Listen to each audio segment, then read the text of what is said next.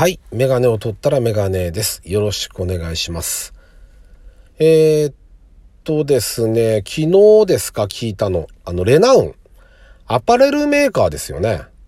で、が倒産をしてしまったと。で、まあ、資本関係が中国にあるとか、いろんなこう話が出てるんですけども、その辺のことも僕はちょっと詳しくなくて話せないんですよ。で、プラスして、そのあの、アパレル業界も全然詳しくないので、どこがどこの参加でとか、どこのブランドがどこもが持っていてっていう話も全然わかんないんですけども、あの、モータースポーツ好きな人は、レナウンって、あの、とっても思い入れがある会社なんですよ。まあ、実際そのレナウン CM なんかかなりやっていて、結構前ですけどね、でもね、もう、10年じゃ効かないかな、もっと前だと思いますけども、CM なんかもかなりやっていて、大きい会社のイメージなんです。ただ僕はあんまり、その、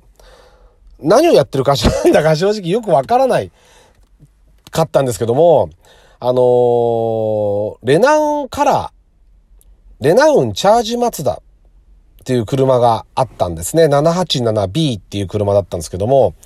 それが、あの、でっかくレナウンっていう文字をつけて、ステッカーというかこの、カラーリングに文字をつけて、えー1991年、ルマン24時間レースで、えー日本車として初めて優勝するんですね。まあ、随分昔の話なんですけども、そのイメージが非常に強いんですよ。で、ちょっとね、今、家じゃないので、資料が細かいのがちょっとなくて、あの、まあ、多少間違っちゃったりとか、こう、あるかもしれないんですけども、まあ、できる範囲で、あの配信するっていうのが自分のやり方なもんですから、あのまあ、間違いと終わったら後でちょっと、あの修正じゃないですけどね。ツイッター等でお知らせするかもしれないですけども、今現段階で話せることをちょっと話しておきたいなと。あの、まあ、時事ネタというかニュースも絡めてっていうことなんで、ちょっとレナウンのそんな話をしようかなと思ってます。はい。えっ、と、第120回ですね。ラジオにメガネ始めたいと思います。よろしくお願いします。はい。あのー、これね、ルマン24時間レース。当然、レギュレーションって毎年いろいろ、毎年というか、まあ、結構変わるんですよ。で、このね、91年っていうのは、あのー、本来だったら、松田は、あのー、ロータリーエンジンを使ってたんですね。フォーローターの。あれはね、出られないはずだったんです。で、車重の規定もかなり厳しくて、あの、いろいろレギュレーションがちょうど変わる節目の年で、90年で参戦はもう終わりでいいんじゃないかっていう話になっていたんですが、あのまあ、ちょっと僕が聞いた話だ。一応ね、このね、なんか、当時の資料なんか見ると、参戦台数が少なくて新レギュレーションに対応する。それで旧レギュレーションの車も参加できるように性能調整しながら出したっていうふうに言われてるんですけども、いわゆる、えっと、新規定、えっとね、3500cc の NA エンジンで、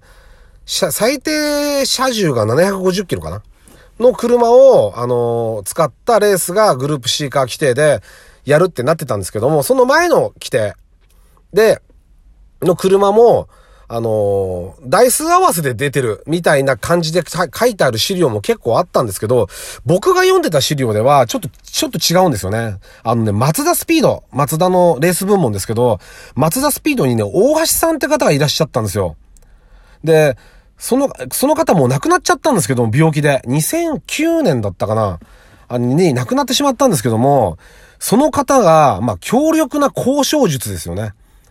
松田が、こう、ロータリーエンジンでルマンに参加できるのを1年先延ばしにしたんです。それはね、トム・ウォーキン賞っていう、その、まあ、えっと、トム・ウォーキン賞レーシングなんて言って、あの、まあ、後々 F1 もかなり、F1 チームも持って活躍する人なんですけども、その人がジャガーだったかな、当時。のチームのオーナーというか、あの、運営をやっていて、その人とかも巻き込んで、で、あと、フランスの自動車クラブですかね。あの辺なんかも巻き込んで、その大橋さんって人が、ものすごい根回しして、あと1年ロータリーエンジンが、あの、レースに出られる。しかも、えっとね、車重がね、もっと重くなきゃいけなかったんですよ。880キロだかの規定で出なきゃいけないのを830キロ。これがやっぱ譲れなくて、かなり交渉したらしいんですけども、いや、レーシングカーってね、大きいんですよ、車重が。もうね、10キロでも20キロでも軽い方がいいんで、もう軽さっていうのは全てにつながるんだわけですよ。だから、タイヤにも負担がかからない、ブレーキもそうだし、もう全てにおいて効いてくるんで、その50キロですか？の重さを軽くするために、ものすごいあっちこっち奔走して、交渉して参戦することまでこぎつけた、その大橋さんって方が、松田スピードの、が、あの、やった経緯があっての91年の出場だったわけですよね。で、その当時は、うんと、そのシルクカットジャガーとか、あとポルシェの 962C とか、あとは、えー、っと、ザウバー、ザウバーメルセデスとか、まあその辺の結構競合がこうバッと出てるレースだったんですよね。で、松田は出るわけですけども、あのー、まあ予選順位もそこそこだったと思ったんです、確か。で、あのー、ドライバーがね、あの、特色というか、いい、とてもいいドライバーが揃っていて、まず、フォルカー・バイドラー、で、ジョニー・ハーバート、あと、ベルトラン・ガショーってこの3人なんですけど、あの、ま、F1 好きな方はね、全然ピンとくると思うんですけども、例えば、えー、っと、まあ、こん中だと、ちょっと不遇だったのはフォルカー・バイドラーっていう選手で、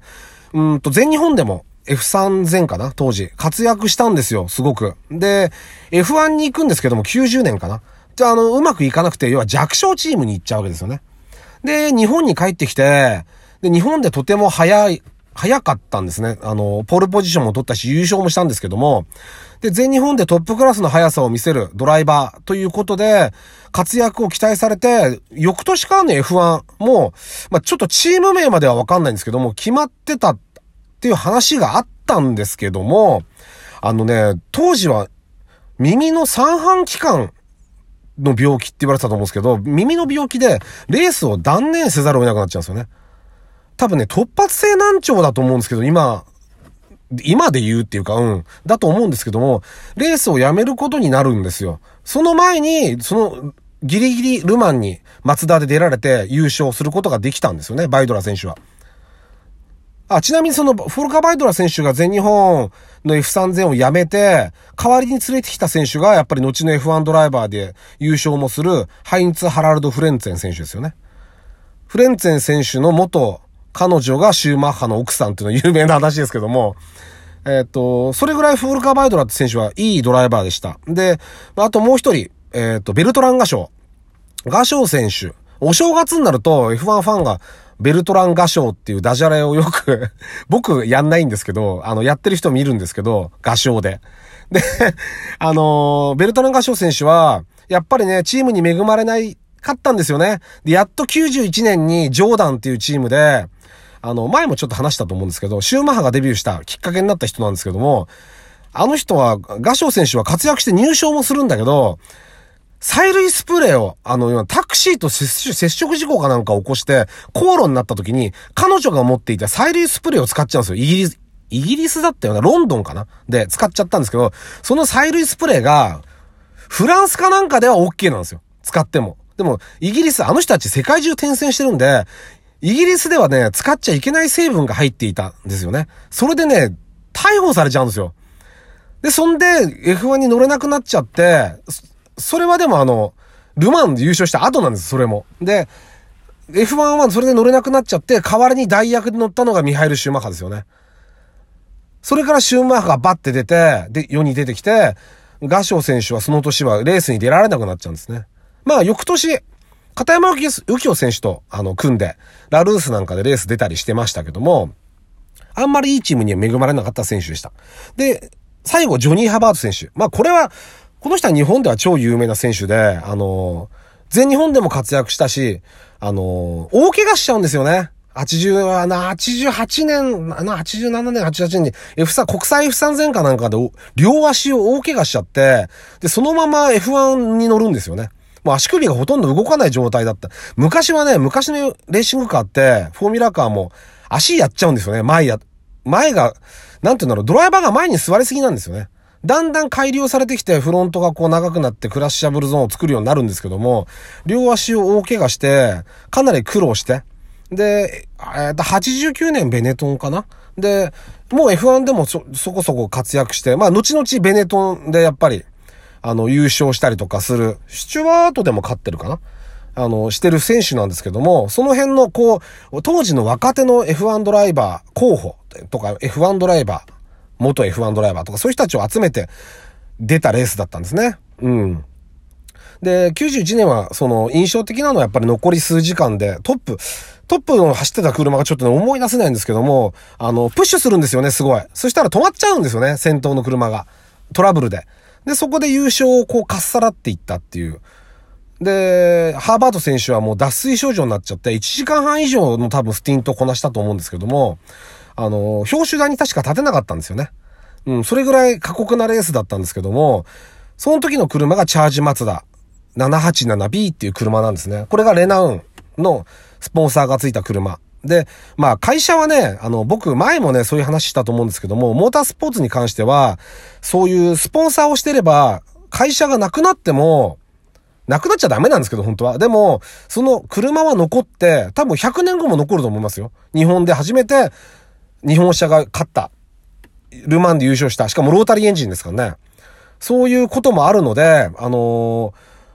歴史に名を残した会社ではあるんですよね。世界中の。モータースファン、モータースポーツファンが知ってる会社？だからちょっとその倒産は残念でしたけども、これを機にまたちょっとあの車のことをちょ、あの、思い出したり調べてもらえると嬉しいなと思いました。はい。えー、メガネを取ったらメガネでした。ありがとうございました。